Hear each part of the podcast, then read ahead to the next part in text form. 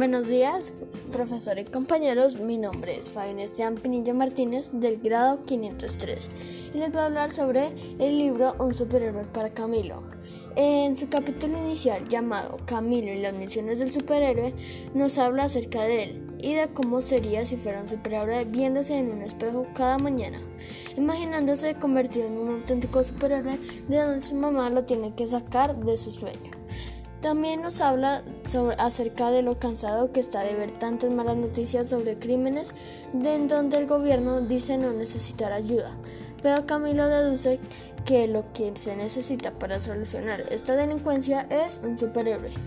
Y además, si existiera, él podría ayudarlo frenando cuanto antes los atropellos del profesor de español, acabando el terrible grupo del salón de Camilo llamado La Costra y prohibiendo a papá decir ahora no tengo tiempo y además evitando los arranques de cólera que le dan a su mamá. En el siguiente capítulo, Papá sin tiempo y Mamá con depre este capítulo hace referencia principalmente a que Octavio, el papá de Camilo, mantiene todo el tiempo sumergido en su trabajo, incluso cuando está comiendo, descansando, hasta en los domingos en casa siempre está pensando en el trabajo y nunca tiene tiempo para su, su familia ni para su hijo, ya que debido a un ascenso en su trabajo se mantiene más ocupado. Y siempre que Camilo le pide salir eh, a pasear, a su padre contesta, contesta ahora no tengo tiempo.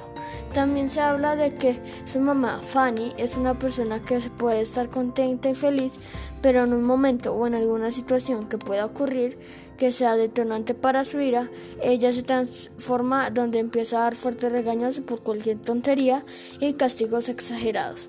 En el siguiente capítulo, el tiranosaurio de Tiranosaurio Rex nos habla principalmente que en el colegio hay un profesor de lengua castellana que le dicen el tiranosaurio Rex por su apellido que es Rex y su nombre Rodolfo Rex.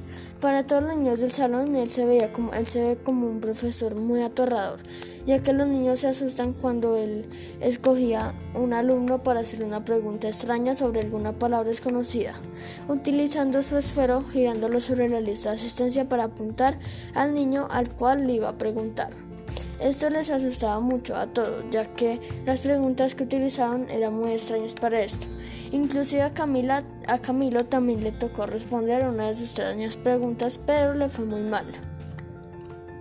Y en el último capítulo, La Costra habla acerca del grupo de niños del salón de Camilo, llamados La Costra. Son un grupo de niños abusadores que maltratan a los demás, les quitan el dinero, su alimento y los golpean. Eh, un día el, golpearon al mejor amigo de Camilo. Esto lo molestó mucho y quiso vengarse, entonces consiguió un purgante y como sabía que le gustaba mucho la comida, eh, compró una pizza y una malteada de chocolate y le puso eh, el purgante. Y ya que sabía que ellos vendrían a quitárselo.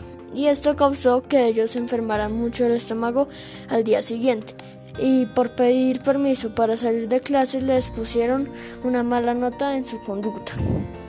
Eh, luego el grupo de la costra se enteró que Camilo había sido el que les había hecho esa broma. Por tal motivo lo amenazaron con una nota donde le decían que lo iban a golpear. Ese día Camilo, asustado, perdió su examen de inglés por pensar en ellos. Y también se enfermó de un dolor de cabeza por pensar en excusas para poder irse a su casa temprano. El profesor lo llevó a la enfermería y de ahí lo dejaron ir a su casa ya que se había enfermado de verdad. Muchas gracias compañeros y profesoras. Gracias.